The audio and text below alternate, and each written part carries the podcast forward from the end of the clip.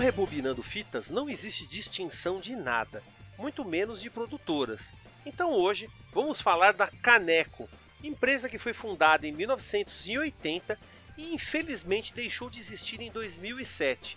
Mas seu legado está aí, na forma de fitas, que hoje eu rebobinarei com muito gosto. Claro que trazendo aquelas trilhas sensacionais e variando bastante entre os consoles e arcade, já que ela esteve presente em várias plataformas.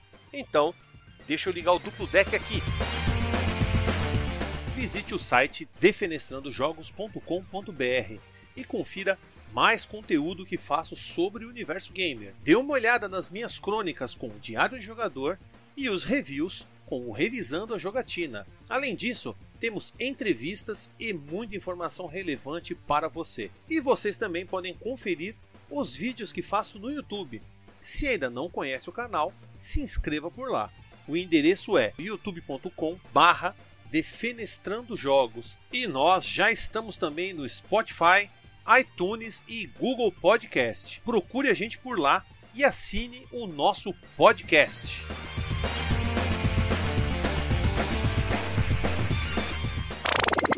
A produção desse podcast foi realizado pela Hood On Produção Audiovisual.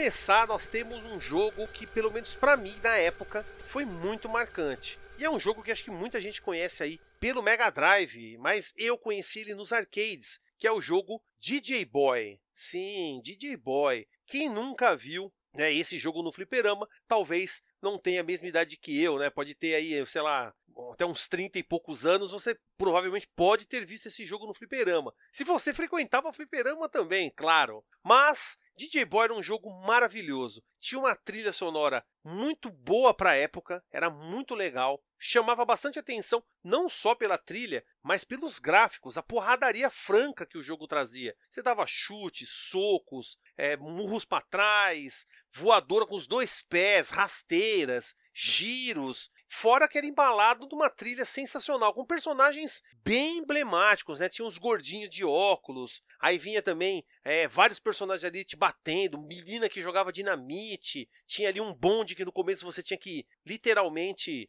é, seguir ele e fora, né, que esse jogo ele teve vários problemas judiciais, ele foi proibido em alguns países, teve alguns lances aí até mesmo com racismo já na época desse jogo. Quem jogou sabe do que eu estou falando, eu não preciso nem entrar muito, muito em detalhes. Mas na questão de jogabilidade, gráfico e tudo mais, o jogo era show. Era um escracho, você enfrentava inimigos de todos os tipos, tanto que eu nem concordo tanto com isso, que era somente um jogo, era só uma forma ali de expressar ali os, os vários tipos de personagens que apareciam, mas, né, eu vou deixar aí uma música, né, deste jogo na sua versão do arcade, hein? Vou deixar na versão do arcade. Então, confiram aí.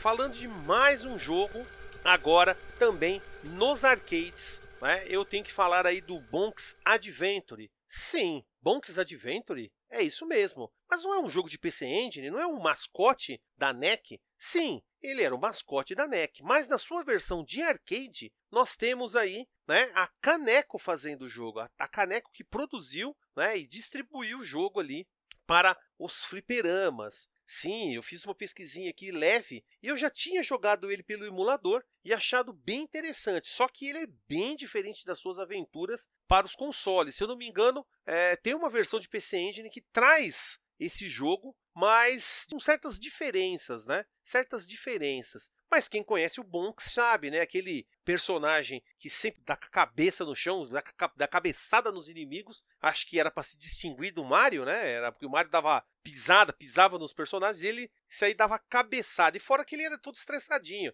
ia pegando itens ali, comendo carne e ficando cada vez mais monstruoso. Coisa que nesse jogo, da versão do arcade que eu vi, totalmente diferente. A gente vai juntando é, praticamente aquelas carinhas felizes do que a gente usa como como aquele. Puta, agora me fugiu o nome. Eu não uso essas porcaria. Quer ver? Eu acho que eu sei como que é o, o bagulho. Emotion. Aqueles emote. Emote. Umas carinhas felizes. Aí você dá a cabeçada e aquilo vai batendo nos inimigos, ó. Caramba, eu não uso muito emote, então. Pra mim é uma, é uma coisa assim, é bem, bem estranha. Mas o jogo tem ali, né? A sua beleza, né? Óbvio que é necessário conhecer ele um pouco. Mas por incrível que pareça, eu não encontrei nenhuma trilha sonora da versão do arcade, tá? Não encontrei nenhuma. Eu vou colocar até aqui a música da versão do PC Engine e vocês que quiserem conferir, né, deem uma olhada aí pelo YouTube mesmo, gameplay, ou configurem seu meme aí para que vocês desfrutem da música de Bonks Adventure.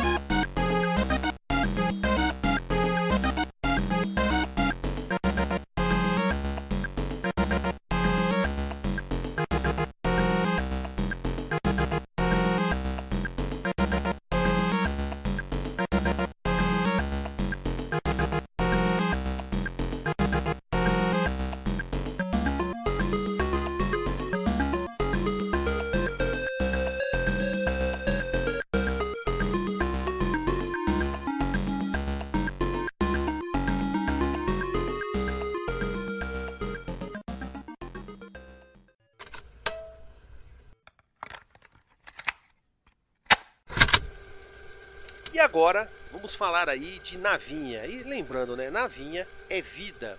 E esse jogo, para mim, é um dos jogos mais marcantes, porque eu tive o prazer de conhecê-lo tanto no arcade como no Mega Drive. Lembrando, eu conheci esse jogo primeiro no Mega Drive para depois, de fato, conhecer a sua versão, a sua contraparte do arcade que é o jogo Aeroblaster, também chamado também de Arbusters, para quem conheceu nesse outro nome. Mas o jogo é sensacional. Foi um dos primeiros jogos que eu vi do Mega Drive onde você joga um joguinho de nave, né, com dois personagens simultaneamente. Além disso, a trilha sonora era soberba, algo assim de deixar qualquer um muito empolgado com a trilha. E fora que quando eu conheci ele no fliperama, era um fliperama que eu frequentava na época do colegial, e eu também conheci o Aerobuster que um ou dois anos antes. Isso o Aeroblaster eu já tinha conhecido ele no final ali do ginásio.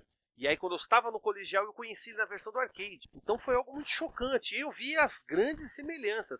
A versão do Mega Drive, óbvio, tem coisas a menos em relação, né, mas a menos que eu falo, sprites, tudo, todo o jogo estava ali exatamente igual como no Mega Drive. Mas é claro, a gente tem menos sprites, menos coisas na tela, mas o jogo estava bem feito, muito bem feito. E também existe uma versão para PC Engine. E aí eu também já fiz aí até uma comparação entre a versão do Mega Drive e a versão do PC Engine. Eu vou qualquer coisa deixar o link aqui na postagem aqui do podcast, quem quiser, né, já olhe aí e pode assistir também essa comparação. E a Aeroblaster era sensacional, tanto que na versão do Mega tinha até um loading que era bem estranho, mas era foi a forma que a Caneco conseguiu colocar o jogo dentro do, do cartucho e fez com que o jogo tivesse lá por completo e com gráficos muito bons para a época. Então, deixa de enrolação. Curtam aí a trilha aí de Aerobuster.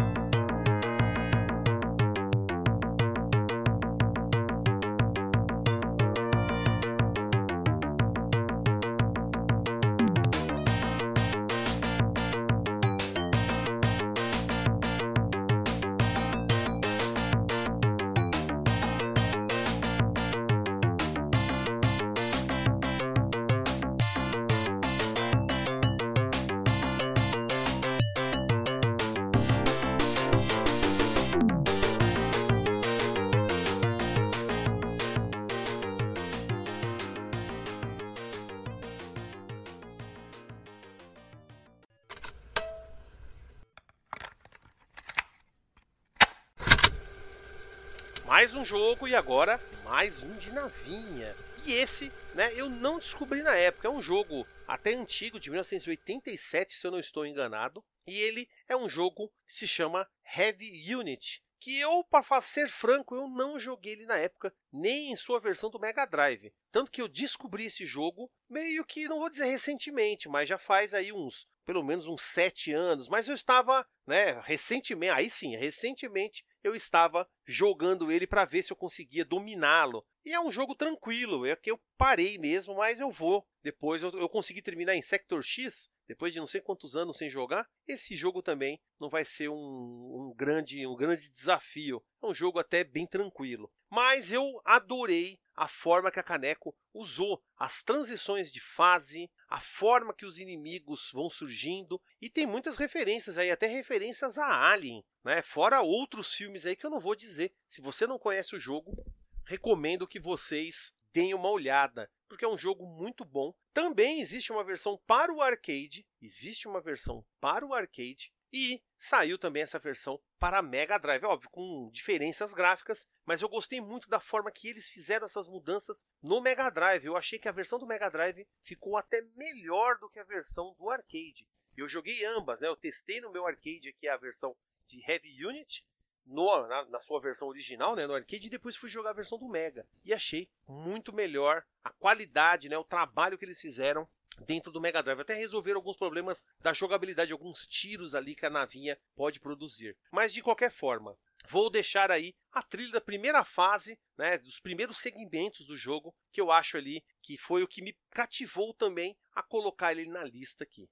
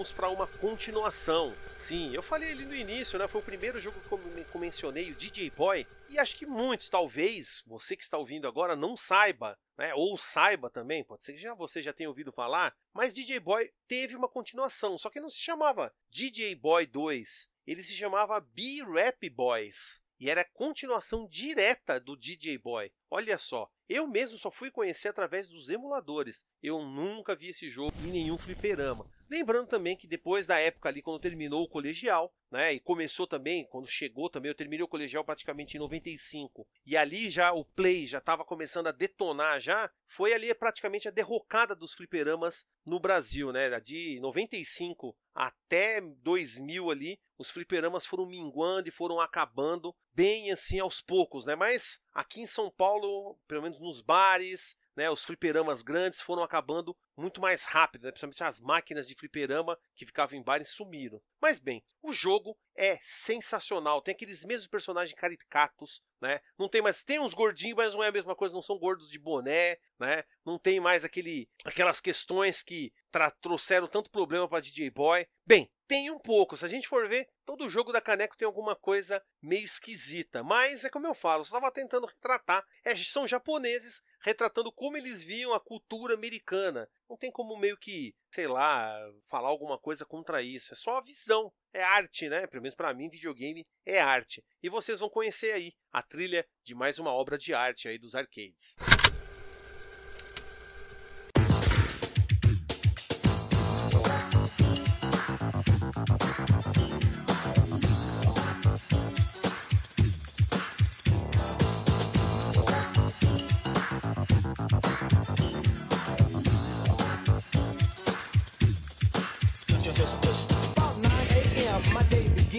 I hear the clock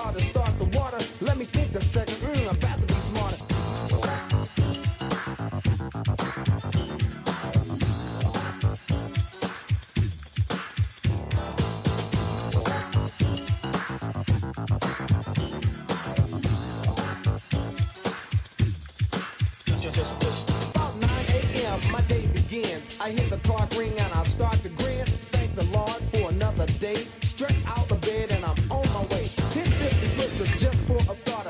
Bust 50 more to make the body harder. Walk to the shore to start the water. Let me think a second. Mm,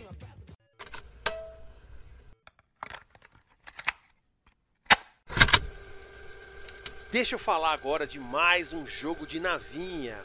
Cara, olha, eu tenho que falar pra vocês. Que jogo maluco dos infernos é esse? Tanto que é um jogo que eu conheci junto com o pessoal lá do Clube da Navinha, que é um jogo chamado Explosive Breaker, que é um jogo de navinha, só que chega, chega alguns momentos que você fala assim: isso é um jogo, esse jogo é sério mesmo? Porque o jogo tem um gráfico até que muito bom, né, com tiros ali bacanas, só que logo na primeira fase você tá lá matando alguns inimigos, tal, de repente entra um gigante helicóptero Apache, mas gigantesco, como se fosse um chefão, e começa a soltar trocentos mil tiros em cima de você. E o detalhe, não é um jogo que você está enfrentando ali na, no céu, né, do, da terra, no, no, ar, você está no espaço. Como é que um, um helicóptero Apache gigante aparece ali? Fora que não é só o helicóptero Apache, aparece também aquele destroyer do Star Wars. Pode aparecer outros outras coisinhas que eu recomendo que vocês dêem uma jogadinha para vocês verem.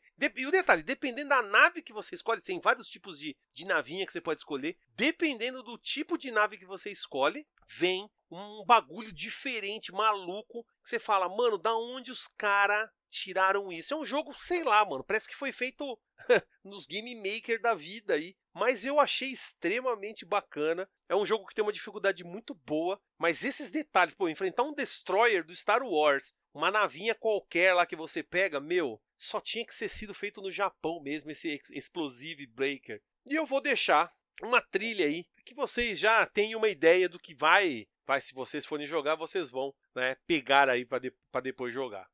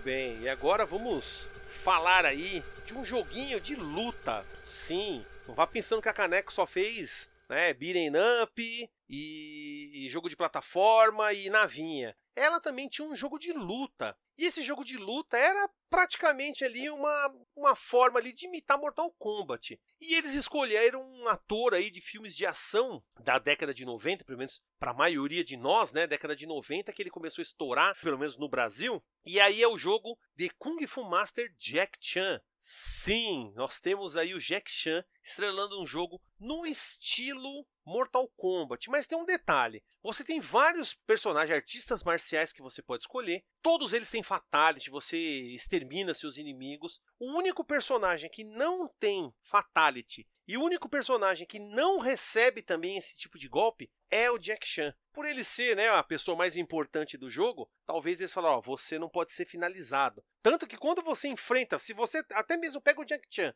e enfrenta ele, ele ainda te cumprimenta quando é derrotado. Ele, ó, oh, lutou bem. Tipo, você fala, mano, que desnecessário, tá ligado?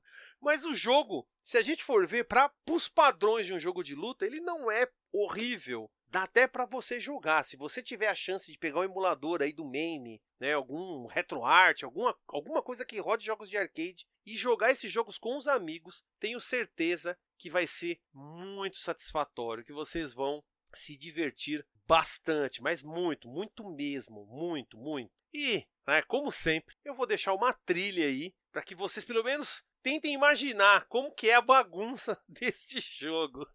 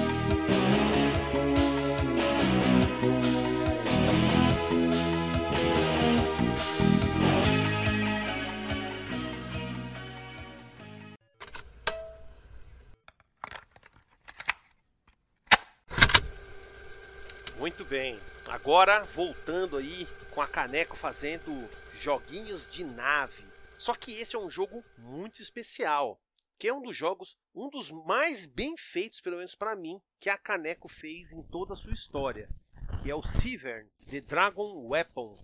É um jogo sensacional onde você controla um dragão, é óbvio, você tem vários tipos de dragão para escolher, aonde modifica o tipo de tiro que cada um tem e com isso nós temos um excelente shumamp que é de tirar o fôlego. Tanto que esse jogo está no Clube da Navinha e eu nem lembro que posição tô. Mas é um jogo que eu gostei muito. E vamos ver, né? Depois que eu tiver é, direitinho, com tudo certinho, eu quero ver se eu volto a fazer umas lives com jogos do Clube da Navinha, tentando quebrar alguns recordes dos amiguinhos. Algo que vai ser muito legal se fizer principalmente com o Severn. E é um jogo que eu já tinha conhecido né? É, por através do emulador, não cheguei a conhecer ele é, diretamente nos arcades, mas é sensacional. É um jogo incrível, incrível, mas incrível mesmo. Recomendo a todos, quem puder, jogue Severn, The Dragon Weapons, que é sensacional. Tanto que, usando continue, né? Obviamente, usando continue. Eu vi o final e o final é muito bacana. Recomendo fortemente. E, para reforçar isso, confiram aí uma das trilhas desse incrível jogo.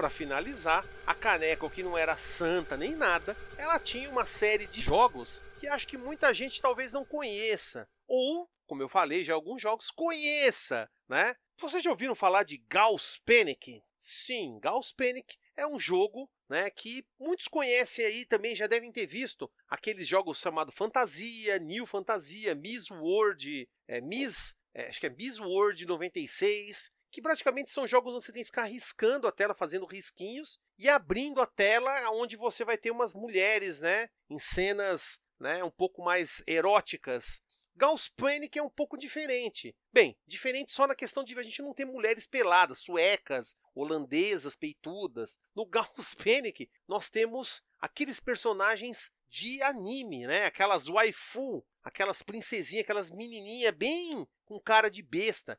E o jogo que eu tô falando foi um dos, dos últimos que eu joguei, né, da Caneco. E eu joguei numa versão que saiu para o PlayStation, se eu não me engano, que é o Gauss Panic S2, que forma, né, o coraçãozinho, que muita gente usa, né, isso. Ele já usava naquela época. E é um jogo que você tem que ficar recortando a tela também, que nem New Fantasia, que nem esses jogos onde você tem que fazer esses esses risquinhos para ir abrindo os personagens. Só que aqui você tem praticamente duas, você tem que jogar a tela duas vezes, porque uma você libera qual é a, libera a menina, né, para aparecer ela e depois você libera ela com roupas mínimas ou sem roupa, né? Você literalmente vai jogando cada tela até deixar ela completamente nua, né, ou como ela veio ao mundo. E por incrível que pareça, por mais que Muita gente fala assim: nossa, está jogando isso para ver as meninas tal. Olha, eu jogava mais esses jogos exatamente pela questão do puzzle, de fazer lá o desafio, de vencer os bichinhos que ficavam correndo na tela, porque esses jogos sempre colocam